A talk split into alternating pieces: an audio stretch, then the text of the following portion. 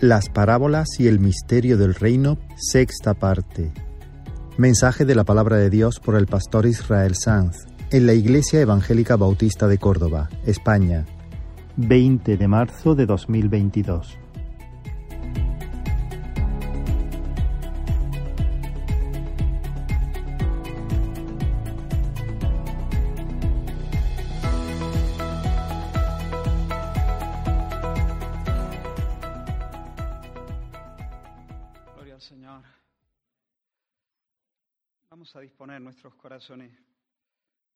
Escuchar ahora la palabra del Señor. Vamos a intentar estar concentrados, enfocados, lo más quietos posible. La semana pasada estuvimos considerando la parábola de las diez damas de honor. Cinco de ellas eran prudentes, eh, llevaron con sus lámparas también una reserva de combustible, de aceite, y sin embargo el resto eran imprudentes y encararon la noche sin llevar nada más que las antorchas y finalmente se quedaron fuera. El Señor nos estuvo instando a ser prudentes, a ser gregorios, centinelas, a vivir atalayando en la garita de nuestro corazón. El Espíritu Santo nos llamó a estar alertas, a ser vigilantes, a ser precavidos, porque no sabemos el instante en el que el Rey Jesús vendrá de nuevo. Y en ese día, cuando Él venga, solamente habrá dos ambientes. Por un lado, el ambiente de el banquete llamado cielo y afuera la noche larga llamada infierno. No habrá más. Y hoy quisiera poner delante de vosotros, con la ayuda del Señor, una parábola que también el Señor cuenta en el contexto de la enseñanza de su segunda venida y de los tiempos del fin. El énfasis, la semana pasada fue la vigilancia espiritual, el énfasis hoy será la necesidad de una fe militante de una fe combativa. Una fe militante y combativa que se manifiesta en una oración constante y tenaz. Una oración que persevera hasta que la estrella resplandeciente de la mañana sale. Y, os invito a abrir la escritura en Lucas capítulo 18, Lucas 18, y leeremos los primeros ocho versículos. Seguimos con nuestra serie de parábolas, las parábolas y el misterio del reino. Y dice la palabra del Señor, tenéis el texto en, pantalla también. Leemos. También les refirió Jesús una parábola sobre la necesidad de orar siempre y no desmayar, diciendo, había en una ciudad un juez que ni temía a Dios ni respetaba a hombre. Había también en aquella ciudad una viuda, la cual venía a él diciendo, hazme justicia de mi adversario. Y él no quiso por algún tiempo.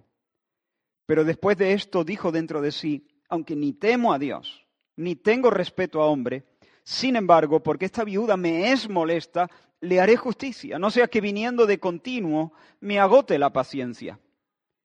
Y dijo el Señor, oíd lo que dijo el juez injusto.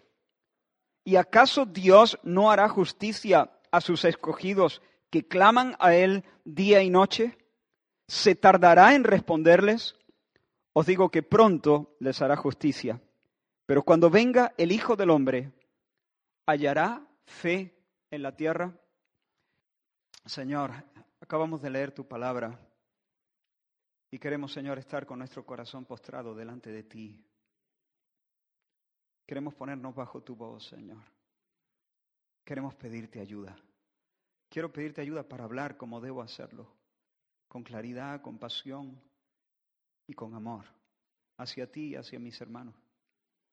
Y te pido, Señor, también que nos ayude a mis hermanos y a mí a oír con mansedumbre, con un corazón dispuesto a obedecer. Y te pido, Señor, que tu poder sea manifestado en medio de nosotros en esta mañana y te pido, Señor, que Satanás sea avergonzado también en medio de nosotros. En el nombre de Jesús. Amén.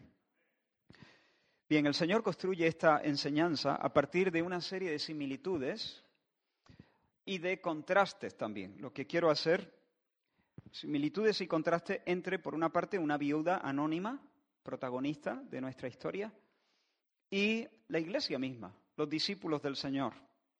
Vamos a considerar en primer lugar cuatro similitudes, cuatro puntos de encuentro, donde viuda e iglesia conectan. Y luego, de una manera muy rápida, vamos a ver cuatro eh, contrastes muy agudos entre la iglesia y, esta, y, los personajes de esta, de esta parábola, la viuda. Ahora, el primer punto de encuentro, la primera similitud entre viuda e iglesia es que ambas señoras, esta señora viuda y la señora elegida, la iglesia del Señor, defienden una causa justa. Está claro aquí que la viuda que acude al juez ha sido maltratada y además que su caso está bien fundamentado, es decir, que tiene razón. Por eso pide justicia, si no, no pediría justicia, pero sabe que la razón le asiste. ¿Qué es justicia? ¿Qué es hacer justicia? Hacer justicia es darle a cada uno lo suyo. Fíjate que esta mujer no está mendigando favores, no quiere privilegios, quiere lo suyo, porque ha sido atropellada injustamente y demanda que los tribunales pongan las cosas en su sitio, pongan a cada quien en su sitio. De hecho, su tenacidad, su perseverancia, tiene mucho que ver con la íntima convicción de saber que ella está en el lado correcto de la historia. Y eso, hermanos, es verdad también con respecto a la iglesia. Nuestra causa, hermanos, es la causa justa. Por la gracia de Dios, los cristianos, los que han nacido de nuevo, los que están ligados a Cristo, estamos del lado de Dios. Bendito sea su nombre. ¿Recuerdas? El, rey David, antes de reinar sobre Israel, fue ungido por el profeta Samuel. Pero desde que Samuel ungió a David como el escogido de Dios para presidir al pueblo, hasta que en realidad fue reconocido rey sobre toda la nación, pasaron unos cuantos años. Y durante Saúl ya había sido desechado. Su reinado estaba caduco delante de los ojos de Dios, pero todavía seguía en el trono. Y durante esos años se las hizo pasar canutas a David. David tuvo que estar huyendo de Saúl. Y mientras David estaba escondido en Siclac, el Espíritu de Dios comenzó a inquietar a, a hombres de diferentes lugares para venir a David y ofrecerse a él y rendirle eh, su lealtad y ponerse bajo su, su mando, reconociendo el llamamiento divino y la autoridad que Dios le había dado para reinar. Y entre ellos hay, hay, unos a los que me gusta constantemente hacer referencia. Unos hombres de las tribus de Judá y de Benjamín vinieron. Y mira lo que dice la Escritura. En el primer libro de las Crónicas. Ahora, recuerda que David aunque ya era el ungido del Señor, estaba viviendo como un forajido, estaba viviendo en los márgenes, estaba metido escondiéndose en cuevas. Recuerda esto. Y esta gente viene a David, y David salió a ellos, dice la, la palabra, y les habló diciendo, si habéis venido a mí para paz y para ayudarme, mi corazón será unido al vuestro. Pero si es para entregarme a mis enemigos, sin haber iniquidad en mis manos, que lo vea el Dios de nuestros padres y lo demande. Ahora, fíjate, esas palabras denotan que David sabía que él estaba en el lado correcto de la historia. David sabía que la unción de Dios estaba sobre su cabeza y que sus manos eran inocentes, que él no había forzado nada, que Dios lo había llamado para estar donde estaba. Y mira la respuesta de ellos. Entonces el Espíritu vino sobre Amasai, jefe de los treinta, y dijo, por ti, oh David, y contigo, oh hijo de Isaí, paz, paz contigo y paz con tus ayudadores, pues también tu Dios te ayuda, tu Dios te ayuda, Dios está contigo. Y dice que David los recibió y los puso entre los capitanes de la tropa. Por ti y contigo, le dijeron. La mano de Dios, David, está sobre ti. Tú, e, este es el lado correcto. Y desde hoy en adelante, nuestra empresa será hacer que tú, a quien Dios ha ungido, seas reconocido rey sobre toda la tierra de Israel. Así que paz contigo. Y no solamente paz contigo, paz con todos los que buscan tu bien. Bien, hermanos, pues Jesús, el Hijo de David, el Cristo, el ungido de Dios, el portador de la triple unción, la unción sacerdotal, la unción regia, la unción profética, ya Jesús, nuestro Señor, es, el ungido, como digo, aunque todavía no es reconocido rey sobre toda la tierra. Pronto lo será, pero todavía no es reconocido rey sobre toda la tierra.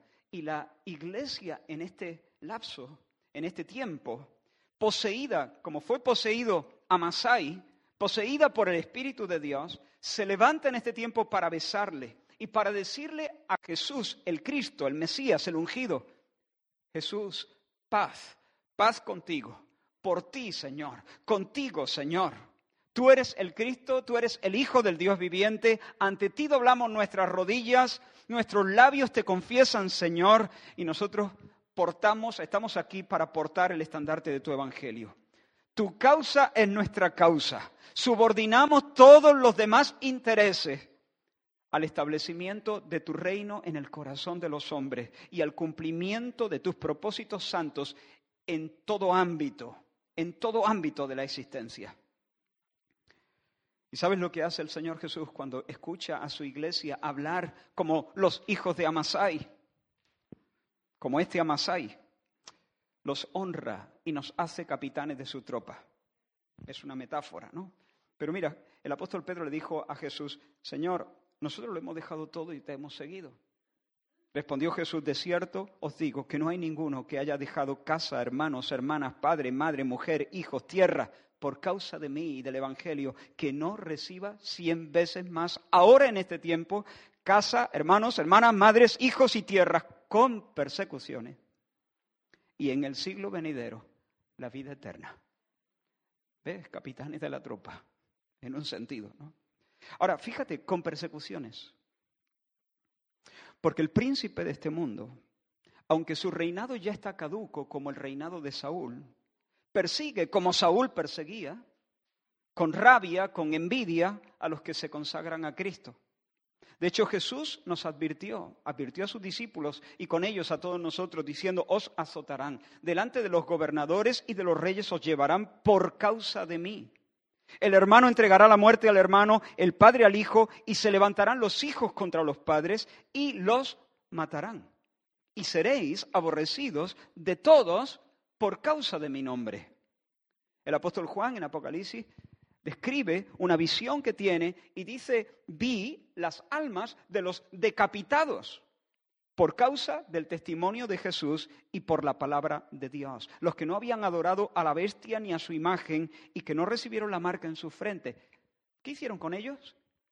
Decapitados. Decapitados. Así que al igual que esta viuda, la iglesia es una señora maltratada injustamente. Y nuestra causa es la causa justa. Nuestra batalla, como dijera Pablo, es la buena batalla. Nuestro grito profético, Jesucristo es el Señor, es la correcta confesión. Nuestros deseos expresados en oración al Padre nuestro son los deseos correctos. santificado sea tu nombre, venga tu reino, hágase tu voluntad. Esos son los deseos correctos. Y el aborrecimiento del mundo y de este Saúl envidioso llamado diablo y Satanás es profundamente injusto. ¿Me seguís hasta aquí? Así que en primer lugar tenemos dos señoras, una viuda y la señora elegida llamada iglesia, dos señoras aferradas a una causa justa. La segunda similitud es que ambas, viuda e iglesia, cuentan con un único auxilio. Los que oyeron esta parábola de, de labios de Jesús comprendieron inmediatamente la situación delicadísima de esa mujer. Ya sabéis que ser mujer entonces no, no era lo mismo que ser mujer ahora en nuestra cultura. Pero además de ser mujer, era viuda. Las viudas eran uno de los grupos más vulnerables de la sociedad. Y para colmo, además de ser viuda, estaba sola. Sola, sola, sola. No solamente carecía de la cobertura de un esposo, sino que no tenía ni esposo, ni tío, ni sobrino, ni un hijo mayor, ni un pariente lejano, ni un vecino amigo de la familia que diera la cara por ella. ¿Por qué sé esto? Porque en aquel tiempo ninguna mujer se presentaría sola delante de un juez, ninguna mujer apelaría directamente a un juez.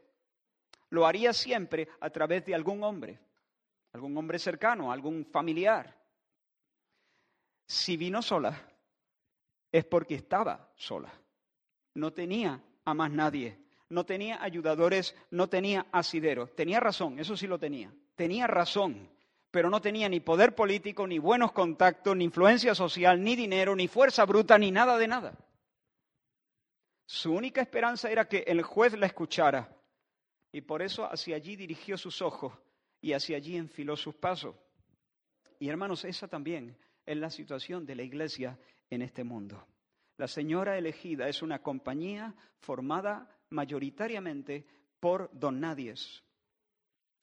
Pablo lo dice de esta manera cuando escribe a los Corintios, para que ellos tomen conciencia de la naturaleza, humanamente hablando, de ellos. Mirad, hermanos, vuestra vocación. No sois muchos sabios según la carne, ni muchos poderosos, ni muchos nobles, sino que lo necio del mundo escogió Dios, lo débil, lo vil, lo menospreciado escogió Dios, lo que no es. El verdadero pueblo de Dios, hermanos, es una, una familia que peregrina. No, tiene, no, no tenemos en nuestras manos las palancas de poder, ni los resortes sociales para imponernos.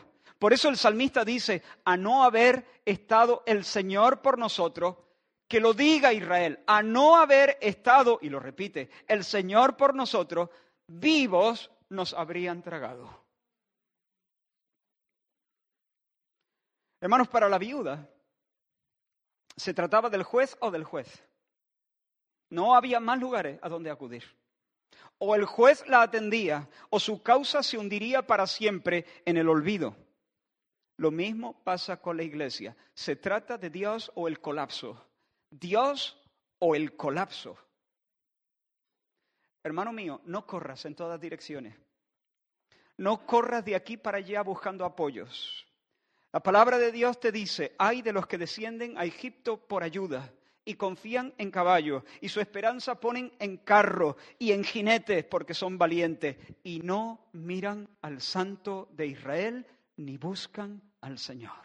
Hay de aquellos, hay de aquellos quienes miran de reojo Egipto, Asiria, el hombre, los poderosos, y no miran al Santo de Israel. Hermano mío, dirige tus ojos al alto, al alto tribunal en las alturas y di como dijo el salmista, alzaré mis ojos a los montes. ¿De dónde vendrá mi socorro? Dilo, mi socorro viene de Jehová que hizo los cielos y la tierra. Estos confían en carros y aquellos en caballos, mas nosotros del nombre de Jehová nuestro Dios tendremos memoria. Y termina, y un poquito más adelante dice el salmista, salva Señor, que el rey nos oiga el día en que lo invoquemos. Así que, la viuda y la iglesia coinciden, en primer lugar, en sostener ambas una causa justa. En segundo lugar, en contar ambas con un único lugar para el socorro. En tercer lugar, la tercera coincidencia, el tercer punto de encuentro entre ambas es que las dos comparten una perseverancia resuelta. Son pitbull. La fuerza de esta viuda no fue su puesta en escena apabullante, sino su tenacidad. La mujer esta no es, no impone, no impone, pero importuna, eso sí. Importuna tela. En su primera visita, el juez la ningunea. No le echa ni cuenta, la ignora por completo, como yo ignoro el vuelo de una pequeña mosca. Pero hermanos, tú y yo sabemos que una pequeña mosca a veces nos puede hacer desear la muerte casi. Nos puede sacar de quicio, nos puede obligarnos a interrumpir cualquier cosa que estemos haciendo para perseguir al insecto por toda la habitación, abrir una ventana y hasta que logramos desterrarla. El juez despreció a esta viuda la primera y la segunda y la tercera y posiblemente la cuarta y la quinta y la sexta visita y durante mucho tiempo pasó olímpicamente de esta mujer. Pero esa mujer valiente sabía dos cosas. Sabía que tenía razón, que ella tenía razón. Y sabía que no tenía ningún lugar donde acudir además del tribunal.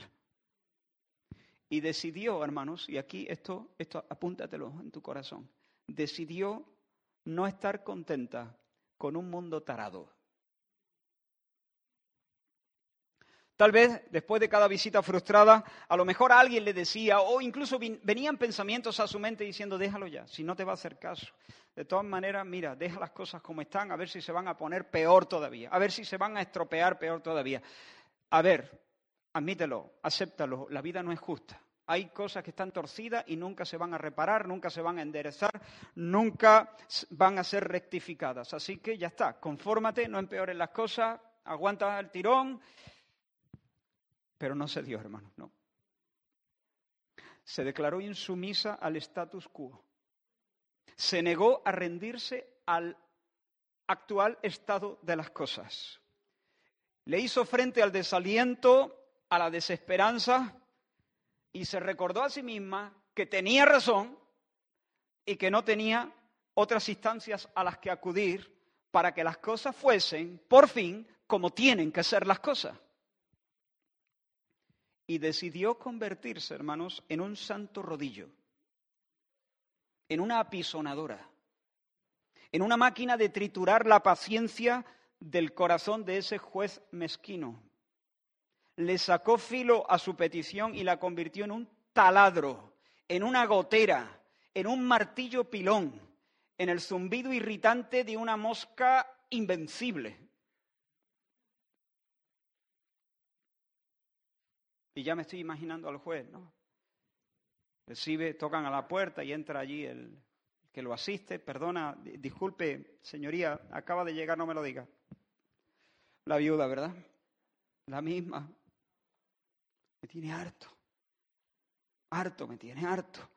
Harto. Tengo su cantinela de hazme justicia metida entre las sienes. Me va a volver loco esta mujer. Ya he soñado con ella y cuando estoy solo y cierro los ojos, siento su aliento en mi nuca. Oiga, ¿y por qué no la atiende y la despacha?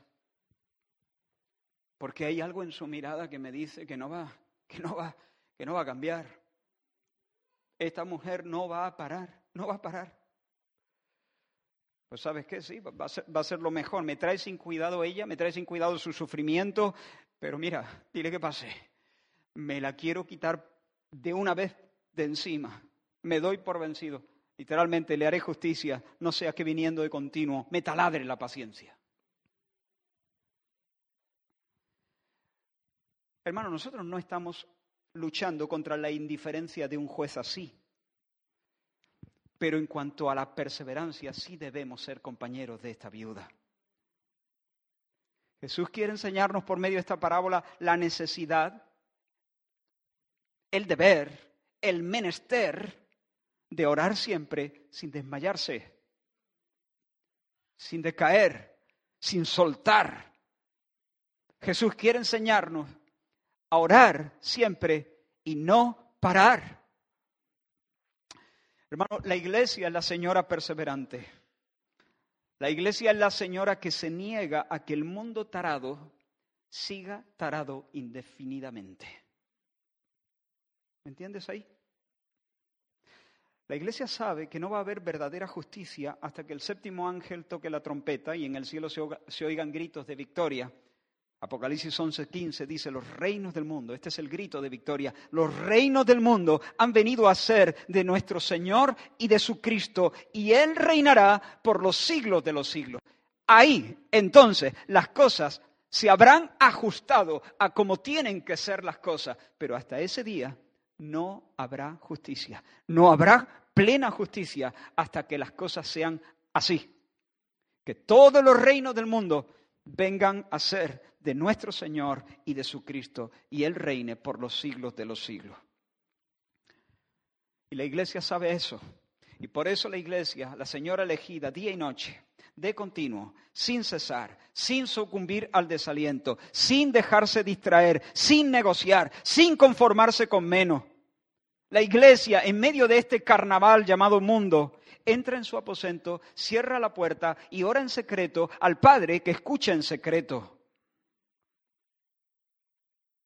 Y ora así, Padre nuestro, que estás en el cielo, santificado sea tu nombre. Venga tu reino. ¿Me acompaña? Hágase tu voluntad en la tierra como en el cielo. El pan nuestro de cada día, dánoslo hoy. Y perdónanos nuestras deudas, como también nosotros perdonamos a nuestros deudores.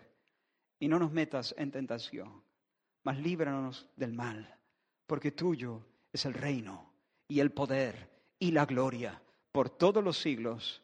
Amén. Padre, sé tú el objeto de todos los honores. Mereces gloria, tenla toda santificado sea tu nombre. Padre, venga tu reino, quita a nuestro Saúl, pon tu David, barre a todos los anticristos, danos al Cristo tuyo. Padre, conquista nuestra voluntad, que hacer tu voluntad sea nuestra comida, para que el ambiente del cielo llene por completo la tierra. Padre, líbranos del mal, líbranos del malo, haznos justicia de nuestro adversario. Padre, el diablo nos persigue. Tenemos lucha, dice Pablo, dice el Espíritu Santo por medio de Pablo, contra principados, contra potestades, contra los gobernadores de las tinieblas de este siglo, contra huestes espirituales de maldad en las regiones celestes. Y la iglesia se levanta y dice, Padre, Señor, defiéndenos, defiéndenos contra el acusador, porque el acusador nos acusa. Quiere ensuciar nuestra conciencia, trayendo a la memoria nuestros antiguos pecados. Padre, el diablo nos ronda como un león para matar la paz, para arrancarnos el gozo de nuestra alma. Nos dice que para nosotros no hay salvación en Dios. Y cuando estamos atribulados nos llama desamparados, nos llama destruidos. Cuando solo estamos derribados. Padre, mira sus maquinaciones, mira sus mañas, escucha sus burlas, toma nota de sus amenazas, de sus seducciones tramposas. Padre, vindícanos, vénganos, vénganos, Padre. Haznos justicia de nuestro adversario. Podemos decirle al Señor, Señor, mira cómo ciega a los incrédulos y tienta a los creyentes y siembra discordia en medio de tu iglesia y esparce el desaliento por todo lugar, inventa evangelios falsos, estorba la misión, confunde, atemoriza, ataca la salud de los cuerpos, siembra pensamientos blasfemos, incita guerras, promueve perversiones. Padre, vénganos, vindícanos, haznos justicia de nuestro adversario.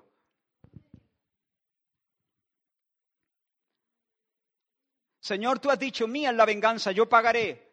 Pues págale, págale, dale el pago, dale a mi, a mi adversario su merecido, que amanezca por fin el día del gran ajuste de cuentas. ¿Sabe? Apuntando al Mesías, el Salmo 72 promete lo siguiente. Él, el rey, el Mesías, juzgará a tu pueblo con justicia, juzgará a los afligidos de tu pueblo, salvará a los hijos del menesteroso y aplastará al opresor. Y la iglesia dice, amén, aplasta Señor al opresor, ponlo debajo de nuestros pies. Y el Señor de hecho alienta esta esperanza por medio del apóstol Pablo, cuando nos dice en Romanos 16, y el Dios de paz aplastará en breve a Satanás bajo vuestros pies. La iglesia ora por el triunfo total del proyecto divino y la ruina total del proyecto satánico. Los creyentes dicen, por amor de Sión no callaré, por amor de Jerusalén no descansaré, hasta que salga como resplandor su justicia y su salvación se encienda como una antorcha. Aquí no estamos hablando de la Jerusalén terrenal, aquí estamos hablando de la Jerusalén celestial, el pueblo de Dios, la iglesia formada por judíos y gentiles, gente de toda lengua y de toda nación, el pueblo de Dios, los escogidos de Dios, la familia de Dios, los siete mil de Dios el remanente. La iglesia no se conforma con un híbrido, la iglesia no se conforma con un mundo destartalado, la iglesia no se conforma con una mezcla entre la ciudad de Dios y la ciudad de los hombres. La iglesia quiere que las cosas sean como deben ser. La iglesia quiere que arda el proyecto de los hombres y cante Jerusalén. Que arda Babilonia y cante Jerusalén. Estoy haciendo alusión al fin de Babilonia en el Apocalipsis. No estamos hablando de que la iglesia quiere el juicio, la, muerte del impío. No, la iglesia no quiere la muerte del impío como Dios no lo quiere. La iglesia quiere la destrucción total del proyecto satánico llamado mundo, que es otra cosa. Así que los que os acordáis del Señor, no reposéis, dice Isaías, ni le deis tregua, no le deis tregua. No reposéis, no le deis tregua. Sigue, sigue hasta que restablezca a Jerusalén y la ponga por alabanza en la tierra. Así que vamos, señora, sigue presentando tus ruegos ante Dios hasta que todo esté del derecho, hasta que todo esté del derecho. Hasta que el Edén sea restaurado y perfeccionado y llevado a su apoteosis y todo haya sido transfigurado por la gloria de la resurrección. Pero hermanos, además de suspirar por esa restauración final, ora por visitaciones divinas aquí y ahora. Sí, estamos orando por esa restauración final, por la, la, compleción de todas las cosas, del proyecto divino pero podemos orar también para que la nube de gloria descienda y el poder de la resurrección sea manifestado, dando vida a los huesos secos en medio de nuestros valles, como una especie de adelanto de la glorificación final. Cuando Lázaro enfermó, sus hermanas Marta y María llamaron inmediatamente a Jesús. Sin embargo, Jesús llegó cuando, cuando su amigo llevaba cuatro días muerto. Entonces Marta le sale al encuentro a Jesús y le dice, Señor, si tú hubieras estado aquí, mi hermano no hubiese muerto. Mas también sé que todo lo que tú le pidas a Dios, Dios te lo concede. Y Jesús le responde, tu hermano resucitará. Y Marta le, le, dice, yo sé que resucitará en la resurrección, en el día postrero. Y Jesús le responde, yo soy la resurrección y la vida. El que cree en mí, aunque esté muerto, vivirá. Es decir, así es, Marta, así es. Tal como dice, porque yo soy la resurrección. Y el que cree en mí, todo el que cree en mí, todo el que cree en mí, aunque esté muerto, vivirá. Esta muerte no tiene aguijón, Marta. Lázaro, por cuanto ha venido a mí, resucitará porque es la voluntad del Padre que todos los que creen en el Hijo y vienen al Hijo, el Hijo les dé vida eterna y yo les resucitaré en el día postrero, como había dicho Jesús en varias ocasiones. Así que esta muerte no tiene aguijón. Estas lágrimas son solo un interludio. Lázaro va a terminar riendo como el heredero de una vida pletórica en una tierra nueva. Porque yo soy la resurrección y la vida, y el que cree en mí, aunque esté muerto, vivirá. Pero ¿dónde la habéis puesto? ¿Dónde la habéis puesto? Porque no solamente le voy a resucitar en el día postrero, le voy a resucitar ahora mismo. Lo voy a librar ahora mismo de las cadenas de la muerte y de esa manera voy a exhibir los poderes del siglo venidero. Os voy a dar un anticipo, os voy a dar una señal de la glorificación final. Os voy a dejar, voy, voy a dar una especie de aperitivo, una probadita a los a algo que apunta hacia el banquete de la glorificación final. Y hermanos, nosotros podemos orar hasta que todas las cosas estén del derecho, pensando en el cierre del proyecto, en, la culminación del proyecto de Dios, pero también podemos orar para que la gloria de Dios se manifieste en medio de nuestros días, para que el poder de la resurrección se manifieste Sí, Señor, yo sé que esta tierra florecerá bajo el sol de tu justicia, pero ¿por qué no nos regalas un avivamiento? ¿Por qué no nos das un avivamiento a tu iglesia? Que la vida corra por las calles de esta ciudad. Danos, Señor, una lluvia, un viento fresco del Espíritu Santo, para que corra la paz como un río, paz contigo, paz unos con otros, reconciliación, gozo en el Espíritu Santo, el canto de los niños, el canto de los, de los ex viciosos, de los ex cautivos del diablo. Señor, yo sé que vindicarás a tu siervo, que como dice Daniel, los justos resplandecerán para siempre como estrellas en el firmamento. Pero ¿por qué no nos vindicas hoy, hoy, ahora, en medio de nuestra nación, en medio de tantas voces, en medio de todas las sectas, en medio de todos los discursos? ¿Por qué no vindicas a tu siervo? ¿Por qué no muestras, como hiciste con, con, con, con Moisés? cuando estaba enfrentándose a los hechiceros de Egipto, tú le dejaste claro a toda la nación sobre quién habías puesto tú tu mano y quién tenía la autoridad y el poder del cielo. ¿Por qué no lo haces hoy con nosotros? ¿Por qué no sellas, Señor, con demostraciones inauditas de poder la predicación de tu Evangelio y que quede claro quiénes profetizan en tu nombre? Señor, yo sé que en breve aplastarás a Satanás bajo mis pies, pero ¿por qué no lo haces hoy mismo, antes de que termine el día? Dame, Señor, hoy una victoria contundente en medio de esta concreta tentación. Ponme en la mano la espada vencedora de tu espíritu para que yo ponga en fuga a esta legión que me tiene sitiado desde hace años con temores recurrentes. Concédeme que, yo pueda en tu nombre hacer que ese Goliat que me acosa con mentiras, con, con temores, con miedos, con fantasmas, hazme que yo hoy, hoy, hoy, domingo qué? Eso, domingo 20, hoy yo haga ese Goliat morder el polvo.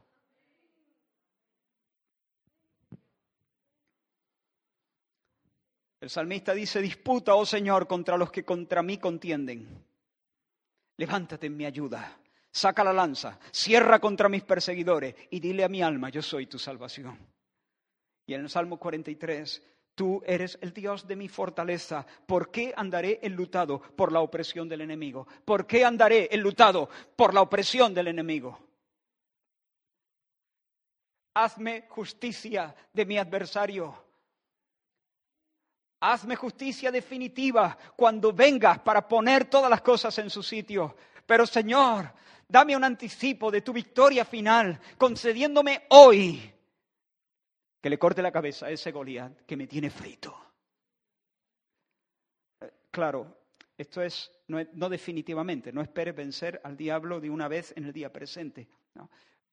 Pero ¿saben a lo que me estoy refiriendo?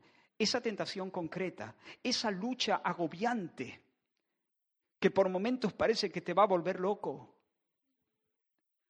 El diablo es malo, te odia, va por ti, y eso es terriblemente injusto, porque tú tienes las manos limpias, tú, tú, tú, estás en el lado correcto, tú eres de Dios, tu causa es su causa.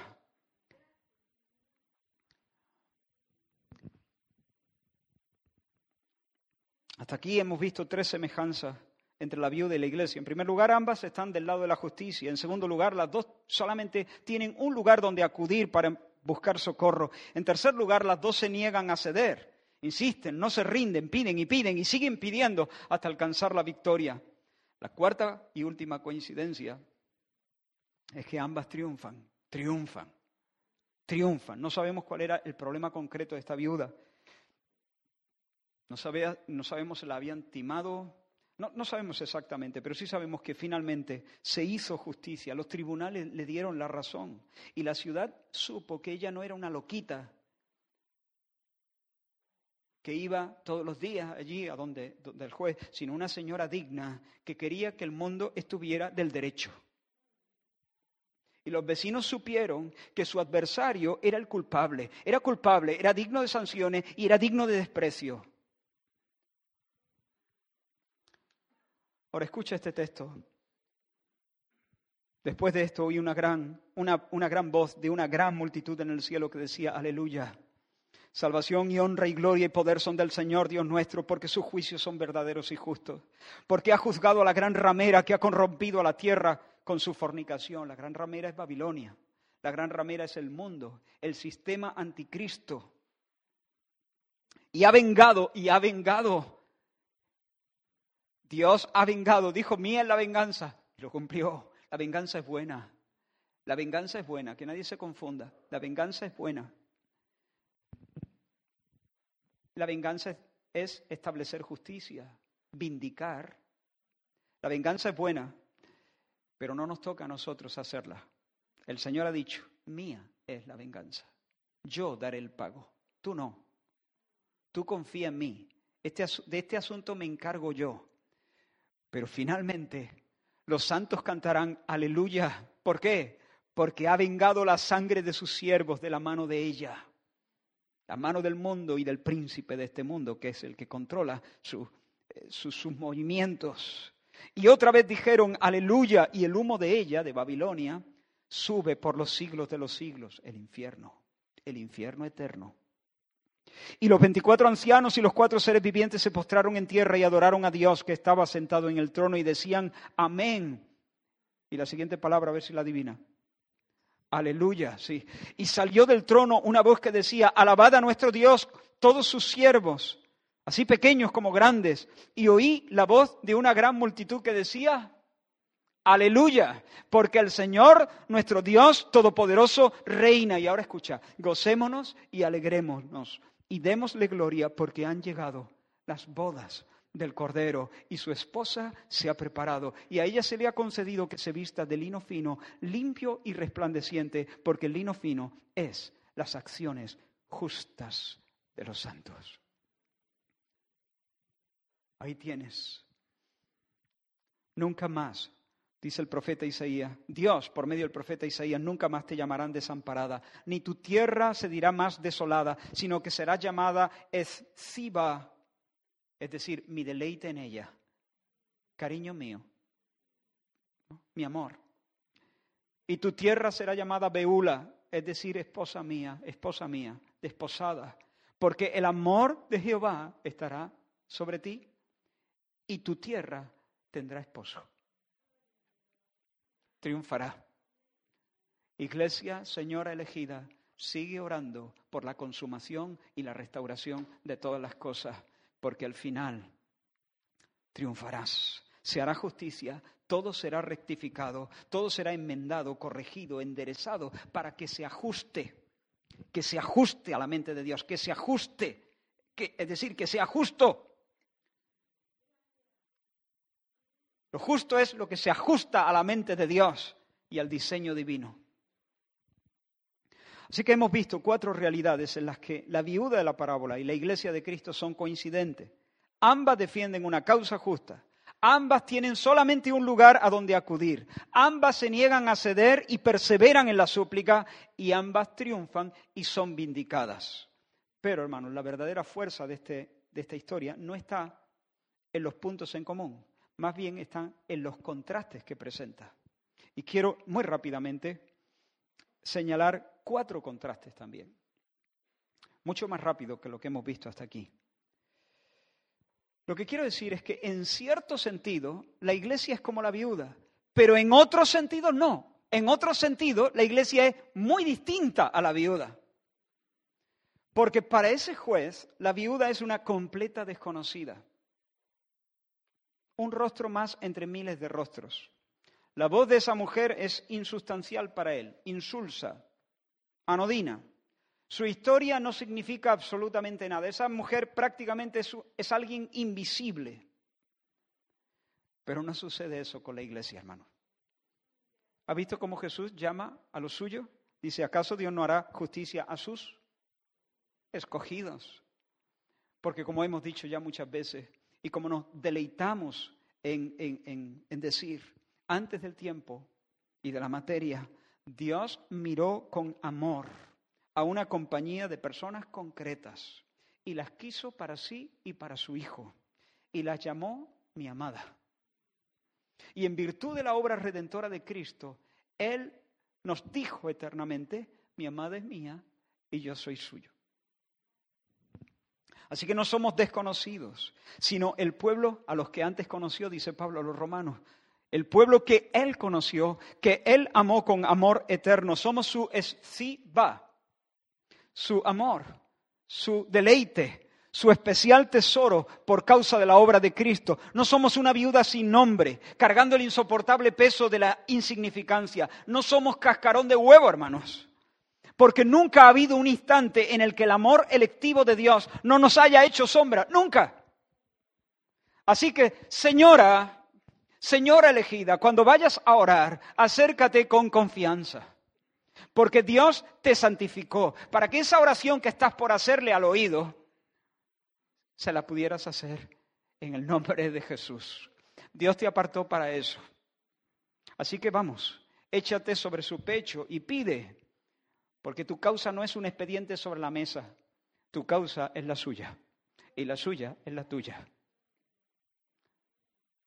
Dios te ha cosido, te ha pegado a sus lomos. Otro de los contrastes agudos entre la viuda y la iglesia se, eh, establece en relación al carácter del juez y el carácter de Dios. La viuda le pide a un juez que es un patán, es un sinvergüenza. Y la iglesia le pide a un Dios que es todo lo contrario. Este juez es un pervertido. Las personas hemos sido configuradas para, por una parte, amar y honrar a Dios, por otra parte, amar al prójimo. Pero este juez ni teme a Dios, ni ama a Dios, ni respeta a las personas. Es decir, sobre la primera tabla de la ley, que habla acerca del amor y el respeto a Dios, él se burla, escupe sobre la, primera tabla de la ley. Sobre la segunda, que habla acerca de amar al prójimo, también también escupe sobre la segunda. Es decir, hace violencia a toda la ley de Dios. Ese hombre, sí es un hombre, todavía tiene rasgos humanos, pero se está animalizando, se ha embrutecido al punto de que ni teme a Dios ni respeta a los hombres. Es un hombre sin escrúpulos, no le importa para nada la justicia, carece de la más mínima sensibilidad, de tal forma que es capaz de mandar a paseo a una viuda que ha sido atropellada injustamente y que, y que además no tiene ningún otro amparo. Y sin pestañear la puede mandar a paseo. Es un rufián, es un, un hombre despreciable, rudo, un hombre sin corazón, ocupado únicamente en su propio ombligo. Como he dicho, un sinvergüenza. Pero hermano, Dios no es así. El Señor es el que dice, escúchale, yo soy el Señor que hago misericordia juicio y justicia en la tierra. Yo hago misericordia, juicio y justicia en la tierra, porque estas cosas quiero.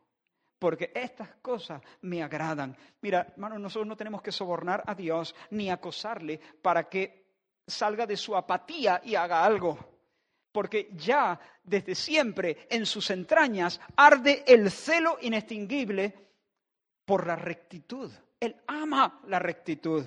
Y no solamente ama la justicia, sino que su corazón es tierno, se compadece, se inflama, sus entrañas se conmueven y Él se inclina a los débiles.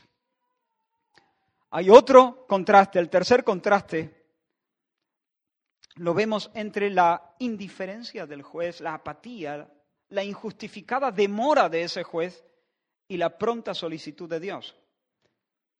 Por supuesto, al final, como he dicho, el juez accedió a vindicar a la mujer. Pero ¿por qué lo hizo? Para perderla de vista, para quitársela de encima. Pero durante un tiempo la hizo esperar de manera humillante. Ahí tenía que, al final de la cola, ¿no? Esa mujer día tras día. Pero aquí el, el Señor promete que Dios hará justicia pronto a los que perseveran en la oración. Pronto, os digo que pronto les hará justicia. Y esto significa, yo creo, dos cosas. Por una parte, significa que Dios vindicará con prontitud de ánimo, es decir, con presteza de ánimo, solícito. Que, no, que, cuando Dios responda no lo, va, no lo va a hacer arrastrando los pies, no lo va a hacer de mala gana, no lo va a hacer mm, resoplando con fastidio, no, lo va a hacer pronto, con solicitud, con prontitud de ánimo.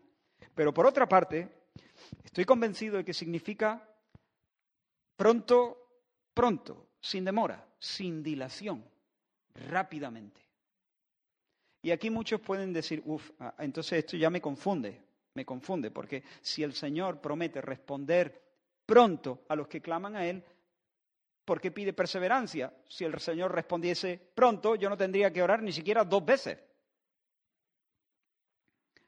Y sin embargo tengo que orar no dos, sino doscientas, trescientas, quinientas veces. Pero hermanos,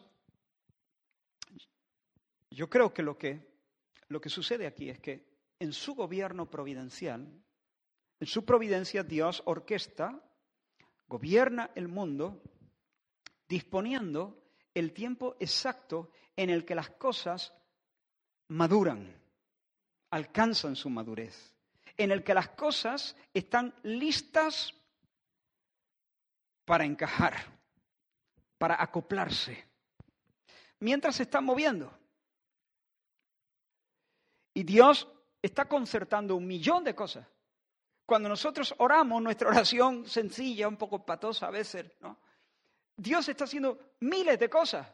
Dios está eh, gobernando, hay, hay miles de engranajes que se están moviendo, hay centenares de procesos que están en marcha y todo apuntando hacia el encaje, hacia el encaje. Pero en el momento en que todo madura, y las cosas se quedan listas para, ¿cómo se dice?, embocar.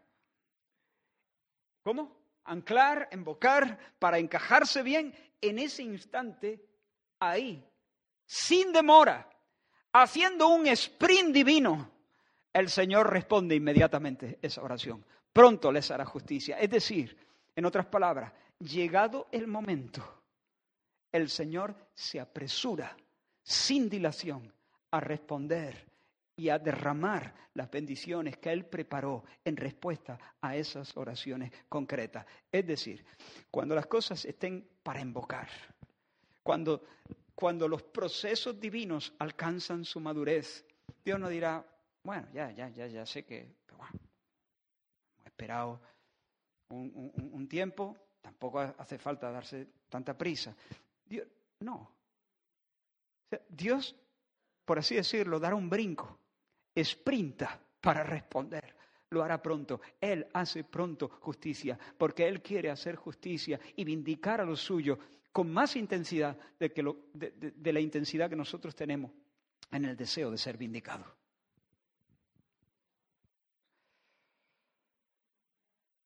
La última, el último contraste es que esta viuda no tenía ninguna garantía de tener buen éxito. Nadie le había asegurado que finalmente triunfaría. La Iglesia sí. La Iglesia sí tiene garantía. Tenemos por una parte, y esto lo voy a simplemente decir en plan guion, tenemos por una parte las promesas del Dios que no miente registradas en las Escrituras. Aférrate a ellas. Tenemos en segundo lugar el grito del campeón desde la cruz. Tetel está y no, consumado es, está hecho. ¿Qué es lo que está hecho? La redención. Cristo ha obtenido la salvación de los suyos, ha satisfecho la justicia de Dios, ha obtenido el perdón de nuestros pecados, ha obtenido la gracia del nuevo nacimiento, la adopción y el mundo de bendiciones aparejadas al hecho de ser recibidos como hijos en el regazo de Dios. ¿Y cómo sabemos que todo esto se ha completado? ¿Cómo sabemos que realmente Jesús tuvo razón cuando dijo está hecho? ¿Cómo sabemos que está hecho de verdad? ¿Cómo podemos estar seguros de que no se ha quedado algún cabo suelto? Sí, exacto. Resucitó. La resurrección de Cristo. Y eso es lo que tenemos en tercer lugar. Tenemos la resurrección de Cristo. Porque Dios Padre al resucitar a nuestro Señor está diciendo, claro que sí, así es, hecho está. La obra de redención está culminada. Apruebo tu obra, acepto tu obra. Y por tanto la resurrección de Cristo es la prenda segura de que todo lo que Él ganó en la cruz por nosotros será nuestro. Y en cuarto lugar, tenemos las arras del Espíritu, la morada del Dios Trino, la inhabitación divina en nosotros por el Espíritu Santo. habiendo creído en Él, dice Pablo, fuisteis sellados con el Espíritu Santo de la promesa, que es las arras de nuestra herencia. Es, una, es un anticipo y una garantía, anticipo y garantía, hasta la redención de la posesión adquirida para alabanza de la gloria. Teniendo las arras, tú sabes que sabes, que sabes que sabes, que la herencia la tendrás de manera plena cuando llegue el tiempo. Así que termino. Hermanos, somos de Cristo y estamos en el lado correcto. Eso no significa que tenemos... Ahora estoy mirando a la, a la señora elegida, la iglesia, la iglesia universal, ¿no? La iglesia universal está en el lado correcto de la, historia. La razón nos asiste.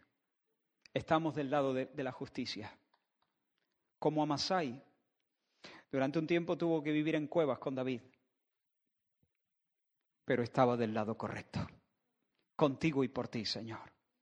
Por otra parte, sabemos que vana es la ayuda del hombre, pero sí tenemos un lugar donde encontrar el socorro oportuno. Hay un lugar.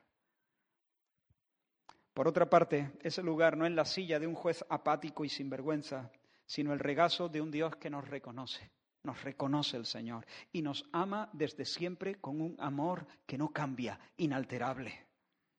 Y además es un Dios bueno. Es bueno, ama la justicia, es compasivo, atiende al humilde y no nos hará esperar ni un segundo más del necesario. Con sus promesas, con su obra en la cruz y con su presencia en nosotros, nos asegura que nuestra oración será contestada ampliamente, tan ampliamente que va a superar todas nuestras expectativas juntas. Así que estamos a la espera del regreso del Señor Jesús en gloria. ¿Qué debemos hacer? No solo llevar, eh, no solo llevar nuestras antorchas y aceite con ellas. ¿Qué tenemos que estar haciendo? Yendo una y otra vez Hame justicia, a justicia, pon del derecho las cosas, Señor, ponlas del derecho. No nos conformamos con un mundo tarado. Esto está mal, Señor, ponlo bien, ponlo bien. Que venga tu reino, que tu nombre sea santificado. Aquí me vas a tener, porque Señor, yo sé que no vengo delante de, alguien que resopla cuando me ves llegar, sino de alguien que me sonríe, de alguien que me convoca, de alguien que me, que me sienta sobre sus rodillas para escuchar mi oración, de alguien todopoderoso, de alguien bueno, de alguien que tiene más ganas que nosotros, de que todas las cosas estén del derecho. Así que Señor, ayúdame, ayúdame a seguir viniendo, ayúdame a seguir viniendo. Despierta mi oración, despierta mi fe, porque ahí está la clave. De hecho, así termina Jesús. Pero cuando venga el Hijo del Hombre, ¿hallará fe en la tierra? ¿Habrá fe en la tierra? Sí, habrá, porque el Señor se encarga de sostener su remanente. Yo haré que queden, yo haré que queden. Esa es la palabra del Señor, yo haré que queden. Claro que habrá fe, pero la pregunta, hermanos, ¿habrá fe en esta iglesia? Es más, es más, más personal todavía. ¿Habrá fe en tu alma? ¿Hay ahora mismo fe en tu alma? ¿Cómo puedo saberlo? Ora perseverantemente. Eres un taladro, hermano. No reposas ni, ni le das tregua al Señor. Porque quieres las cosas del derecho. Porque sabes que tienes razón. Tienes razón. Esta es la causa justa. Y no voy a reposar.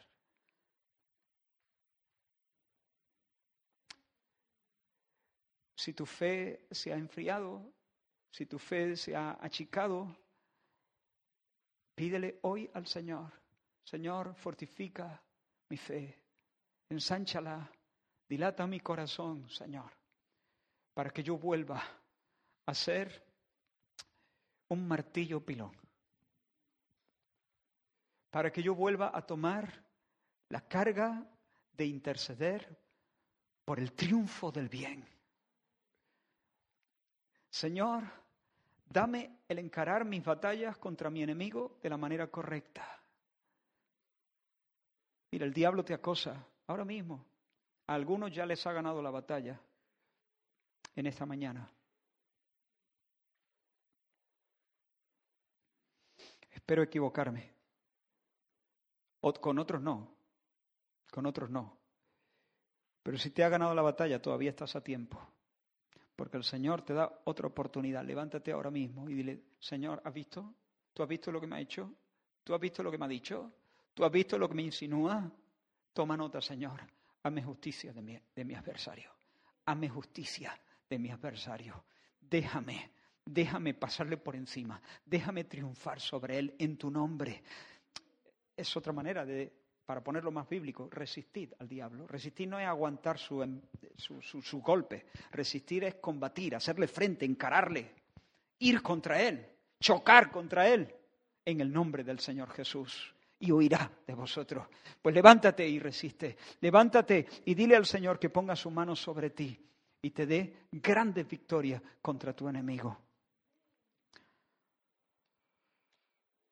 Así que iglesia, retoma tu oración, no dejes de hacerlo, que Dios es contigo. Y pronto el Señor aparecerá para tu alegría con las manos llenas. Que el Señor te bendiga.